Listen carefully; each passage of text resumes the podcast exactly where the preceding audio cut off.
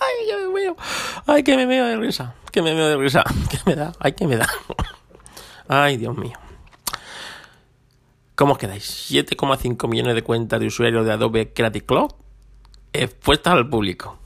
7,5, es decir, la tuya, la mía, la de Tokiski. Es que es tremendo lo de Adobe. ¿eh? Esto es, esto es Adobe, esto es Adobe. Madre mía, cuánto más tardemos en salir de Adobe, peor para nosotros, ¿eh? Tela, tela, tela, 7,5. ¿Qué ha pasado?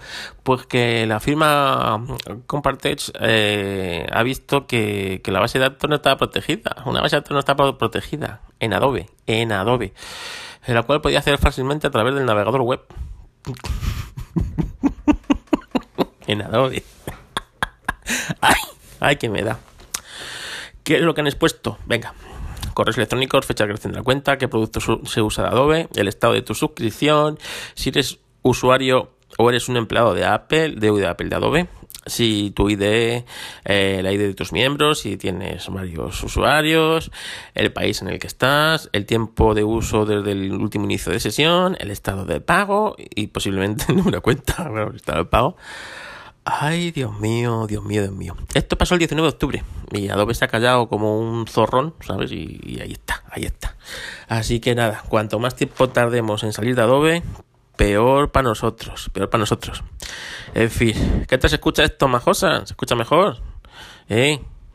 Bueno, quejitas de este episodio se las volvemos a mandar a Majosan, a Majosan que este que este fin de semana reciba todas las quejitas. A la semana que viene las va a recibir Mosquetero Web. Sí, Mosquetero Web en canal, que además tiene, tiene un par de ahí de, de sitios de internet, de, de, Telegram para mandarle las quejitas. Pero eso ya es la semana que viene. Todavía es esta semana y es fin de semana. Así que quejitas a Majosan. Majosan. Bueno, más cosas. Y es que, que esto, esto, estoy leyendo de noticias tecnológicas y es que esto es un no parar, ¿eh? Es no parar. Venga.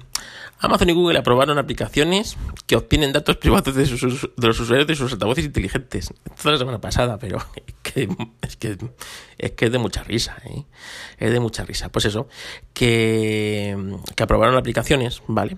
En los que estaban hechas a posta para que para sacar todos los datos posibles de sus usuarios. Y los aprobaron.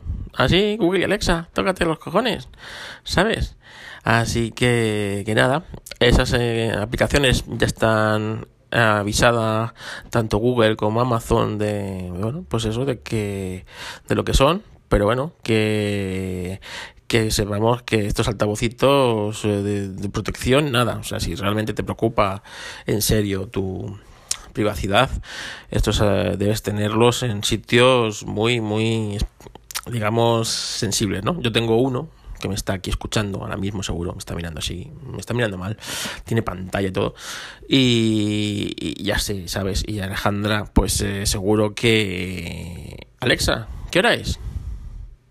Son las 6 y 46 de la tarde. A propósito, no sé si nos conocemos. Puedes presentarte para empezar a personalizar los servicios y funciones de Alexa. ¿Quieres sí. probar? No. Seré hija puta. Un año que lleva aquí en casa y todavía no me conoce, dice. Parece mi suegra. En fin. Bueno, en serio, en serio, esto es, esto es de risa. Esto es de risa. Más cosas, venga, venga, hablando de cosas de risa. Venga, presentaros, ¿eh? Venga, Tesla. Que lo de Tesla es que es un no es otra cosa, es un no parar, es un no parar. A ver, venga. El Tesla Raster de Elon Musk, el supervillano, en el espacio, el que está en el espacio, el que mandó con el Falcon Heavy, ha recorrido, ha recorrido más kilómetros que cualquier otro coche en la historia de, de la humanidad. En la historia, historia mundial de la humanidad, ese coche, ¿vale? Bueno, pues ese coche que está ahí en órbita entre la Tierra, Venus, Marte, rodeando al Sol, ha recorrido nada menos, nada menos que, espérate, aquí está, 807 millones de kilómetros. A ver, ¿dónde está? ¿Dónde está? ¿Dónde está? ¿Dónde está? Ay, Dios mío, ¿dónde está? Que lo, he perdido, lo he perdido. Aquí, 800, 807 millones de kilómetros.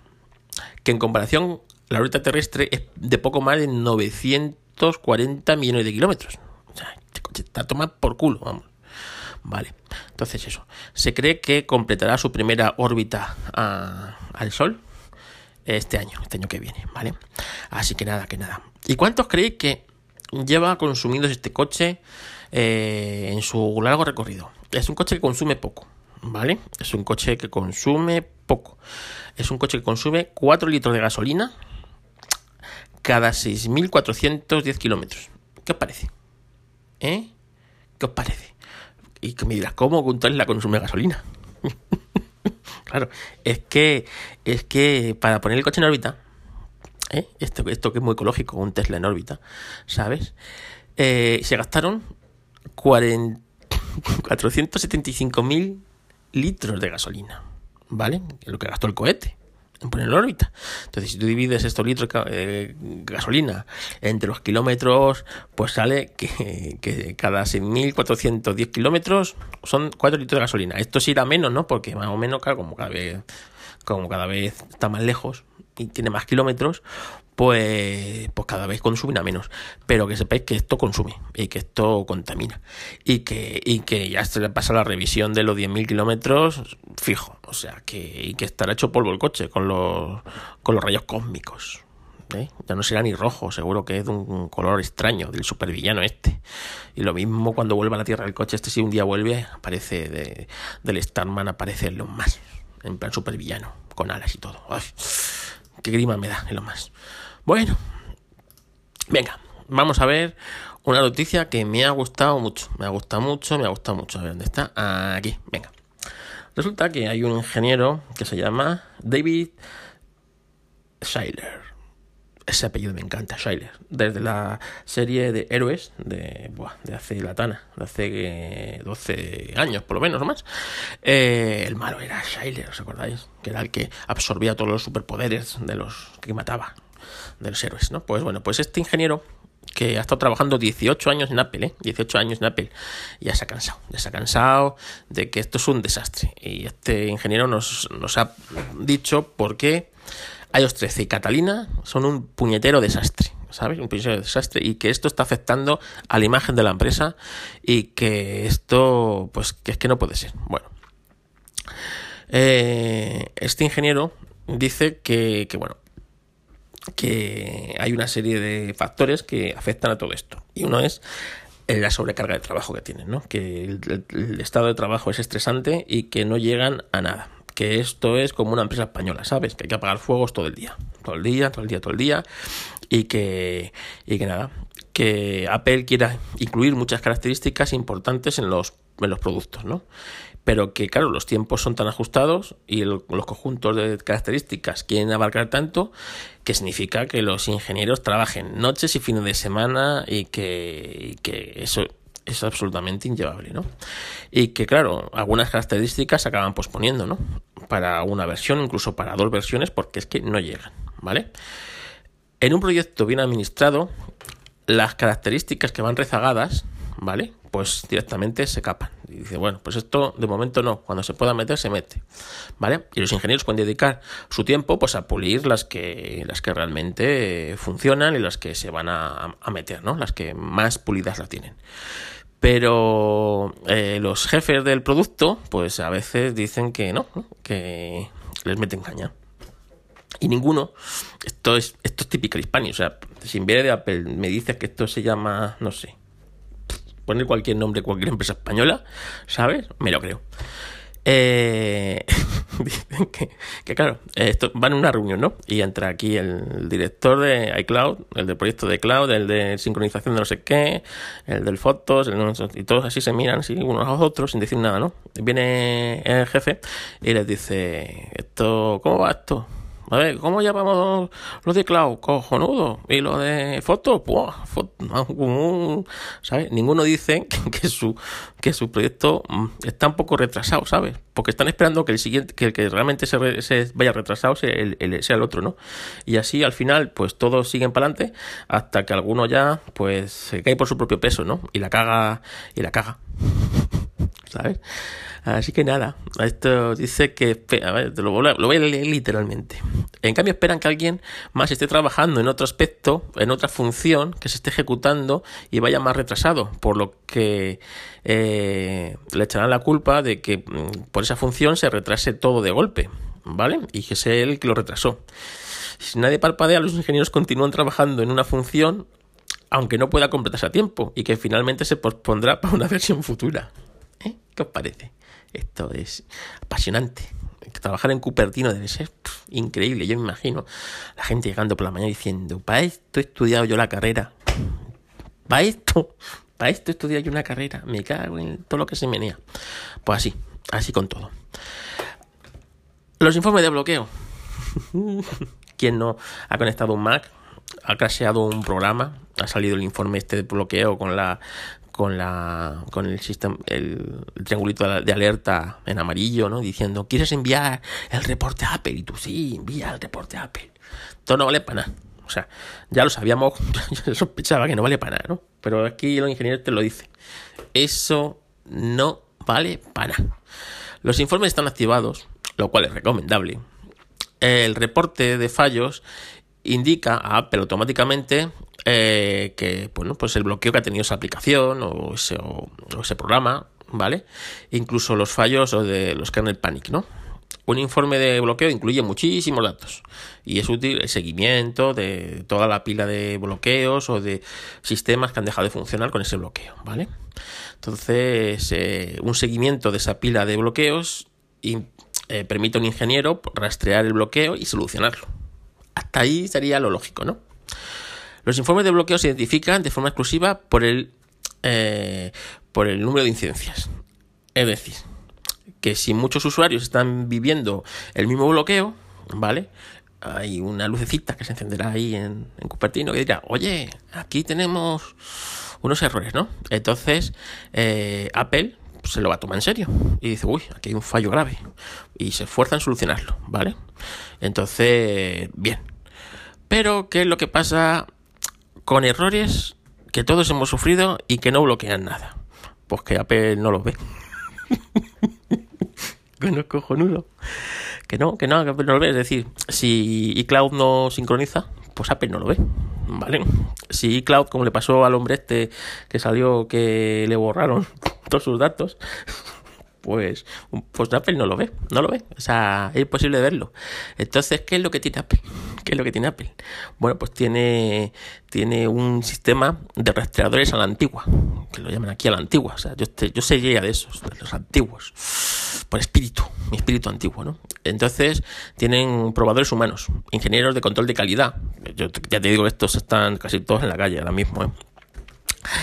que hacen pruebas automatizadas e informes de errores de desarrollos externos y soporte, ¿no? Entonces estos, tú llegas a Cupertino, enciendes, debe encender un Mac Mini, ¿sabes? Así, así como el mío, ¿no? Eh, a ver qué fallos tenemos hoy. a ver si haciendo esto se casca tal cosa, a ver si haciendo esto se casca hasta otra. Así, así van husmeando a ver qué, qué fallos hay, ¿no? En vez de escuchar a la comunidad, que digo yo que es mucho más fácil, coño, que tienes a millones de usuarios, escúchalos, coño, haz un canal para reportar errores, leches. ¿Para qué tienes a tantas betas y tantas historias? Es mucho más fácil, ¿sabes? Porque anda, hasta que se reproduzca un error como el que te pasa a ti, pues es mucho más fácil atender a la gente, ¿sabes? Se corrigen los errores menos importantes. Esto ya lo sabíamos, todos lo sabíamos. Durante el desarrollo, Apple clasifica los errores en función de la fase y el ciclo del desarrollo, ¿vale? Antes que de la gravedad del error. Es decir, en el proceso alfa del, sistema, los ingenieros pueden corregir casi cualquier error que quieran. Es decir, ha fallado esto, no pasa nada, que yo lo arreglo.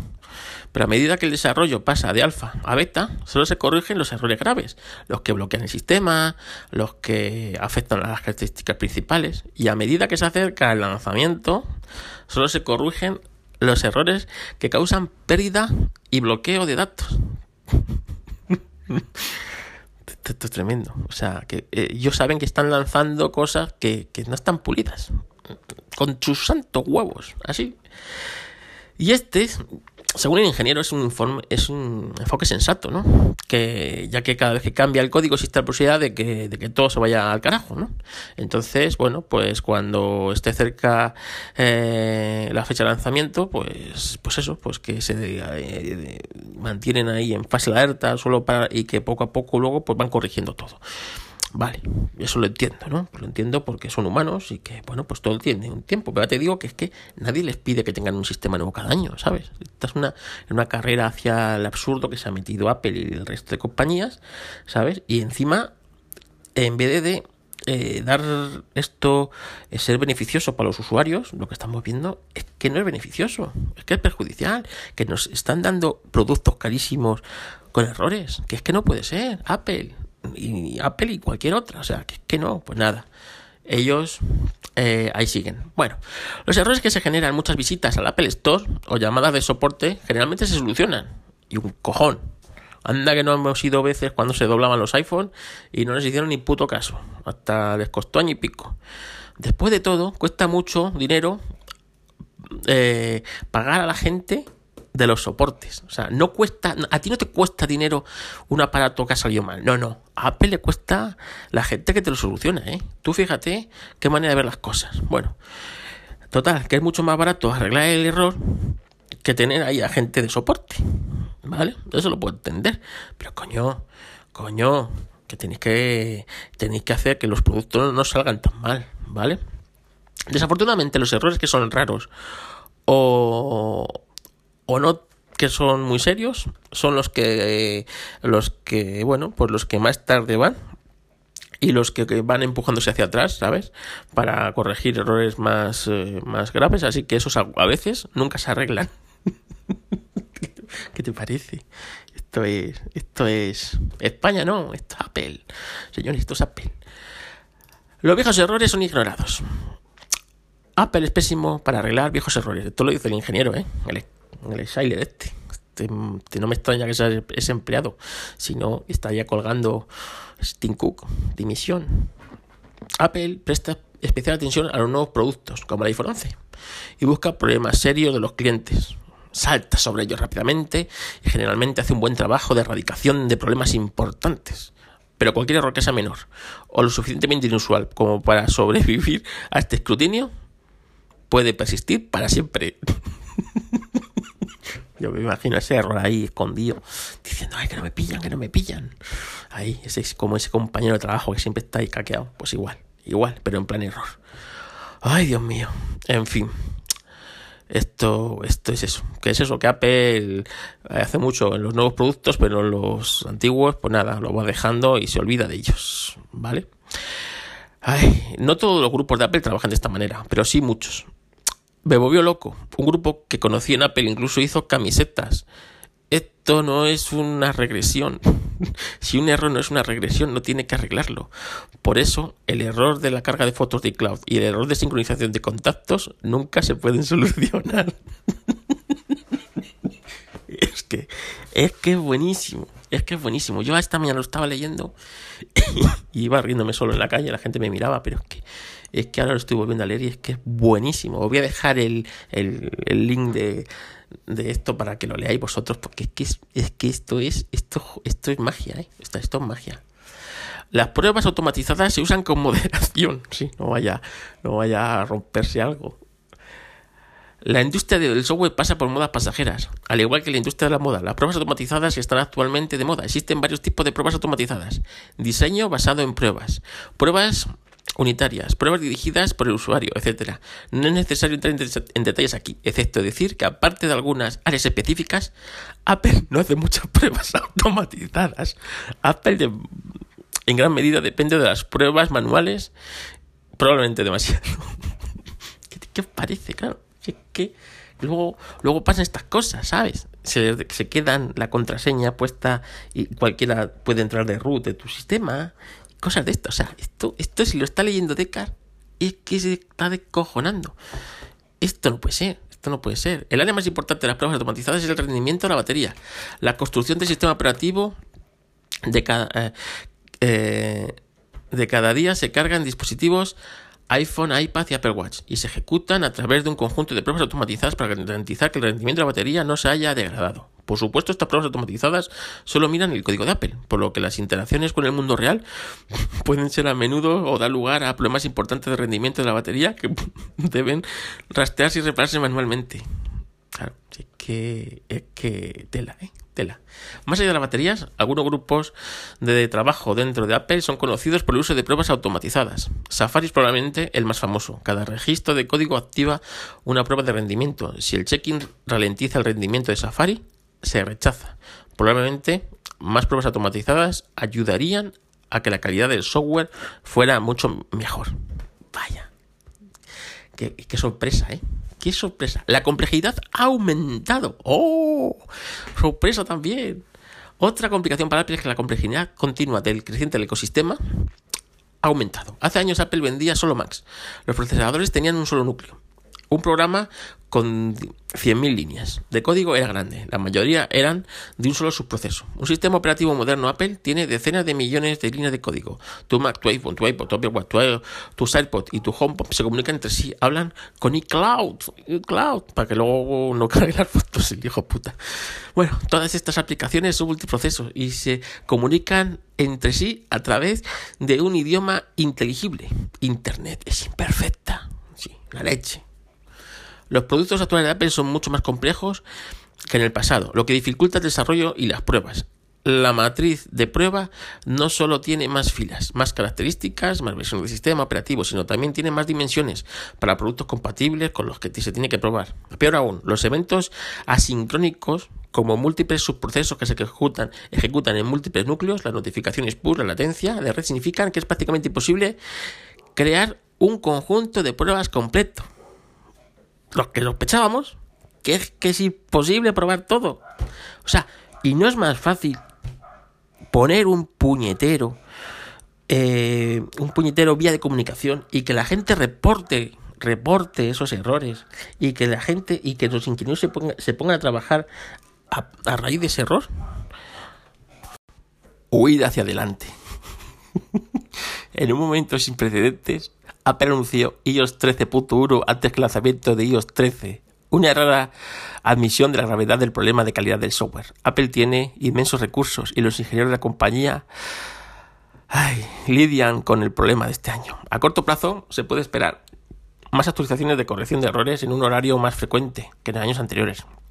A largo plazo estoy seguro que los superiores de Apple, es decir, Tim Cook, son plenamente conscientes del problema. Ah, no, este, este seguro que no, vamos, seguro que no es de nada. Y reflexionarán sobre la mejor manera de abordarlo. Además del hecho de que los errores son caros, tanto en costo de soporte como en tiempo de ingeniería. Y, y, y, en, y en gente que se cansa de los productos, ¿sabes? Apple cobra precios superiores por los productos premium y los fallos de calidad del software pueden dañar la reputación de la compañía. No, no, la están dañando, ¿sabes? Así que, que tela, tela, tela, lo que nos ha contado David Seiler, ¿eh? que fue ingeniero de Apple durante 18 años. Trabajó en el iPod, en el Apple Watch, en el sistema de seguimiento de errores de Apple Radar, entre otros proyectos. Así que, telita, telita. ¿Qué os parece? A mí me parece sublime lo que nos ha contado este hombre. Ay, Dios mío, lo que daría yo por, por estar allí un día viendo estas cosas y partiéndome el ojete. Porque de verdad que tela, tela, tela. Bueno. Y vamos con una última noticia. Este, este va a ser de noticias. Todos los bugs que yo conozca, o casi todos, son malos. Bueno, pues había un bug bueno. Había un bug bueno, que era el que tenía Google Fotos para el iPhone. ¿Qué pasaba? Bueno, pues que claro, eh, iOS, el iPhone graba las fotos no en JPG, no, no en DNG, no, no, no, sabes que Apple, esto es especial, tiene que hacerlo en su propio sistema, ¿vale? En su propio sistema es un contenedor de imágenes que se llama eh, HEIC, ¿no? Que es, eh, bueno, pues eh, contenedor de imágenes. Son más pequeños que los JPG, ¿vale? No necesitan comprimirse a este último y son, bueno, pues son los que eh, es el formato de Apple, ¿no? Bueno, pues claro, ¿qué es lo que pasa? Que Google Fotos eh, en su pues eh, para que tú necesites para que tú tengas una cuenta de fotos ilimitada Apple tiene, o sea, Google tiene que comprimir esos archivos, ¿no? Al formato de Google y ya está. Cosa que está bastante bien. ¿Qué es lo que pasa? Claro, que resulta que el formato este, el de Apple, es más pequeño que el de Google. Por lo tanto, eh, pasar de este formato a un JPG, ¿vale? A, Apple, a Google le cuesta mucho más dinero, porque tiene que procesar, procesar el archivo, eh, tal, no sé qué, y en vez de comprimirlo, pues lo que hace es directamente subirlo en la calidad original, ¿vale? claro, es un bug, un bug bueno. Es decir, los usuarios de iPhone disponíamos de, de una cuenta limitada con eh, de Google Fotos con calidad con calidad guapa, ¿no? Con, máxima calidad. Pero ¿qué pasa? Pues que eh, alguien alguien se fue de la lengua. Esto llevaba pasando dos años, ¿vale? Todos lo sabíamos los que trabajan, los que teníamos un iPhone, ¿vale? Y usamos Google Fotos para hacer copia de seguridad. Pues nada, un usuario de Reddit que había que colgarle de donde ya sabéis, ¿vale? Es el que explicó a los de Google que los eh, terminales iPhone guardaban las imágenes en, en HIC, ¿vale? Y que, claro, que, que entonces así se subían a, a Google Fotos. Entonces eh, Android ha dicho que, que, van a arreglar el bug para, para Google Fotos para ellos, ¿no? Y que eh, también se puede replicar este comportamiento de dispositivos Samsung pero que como el EIC no es el tipo de formato que usa eh, Samsung, pues esto no se utiliza tanto, ¿no? Así que nada, que cuando arreglen el bug, la cuota gratis pues seguirá en los 15 gigas, ¿no? Así que, bueno, para un bug bueno que había, no lo van a quitar. Ay, Dios mío. Bueno, hasta aquí el podcast de hoy, de verdad. Noticias tecnológicas, ¿eh? Las quejitas a Majosa. La siguiente ya se, haremos a Mosquetero Web. Y, nada, pues gracias por escuchar Reflex Podcast, tu podcast de tecnología que habla de fotografía o de fotografía que habla de tecnología. Así que que paséis un buen fin de semana. Que todavía no es Halloween, pero casi, casi. ¿Quieres ponerte en contacto conmigo? Visita mi página web fotocarloscastillo.com. Fotografía de bodas, fotografía social.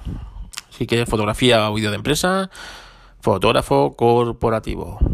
En Twitter me puedes encontrar como fotocarloscas y también en mi podcast de Historia del Motor, Historracing, y en Twitter como arroba Historracing me puedes escribir también un correo a ultrafoto.gmail.com y ahí pues te contestaré. Aunque, como os he dicho, las quejitas, las quejitas de este programa al señor Majosan.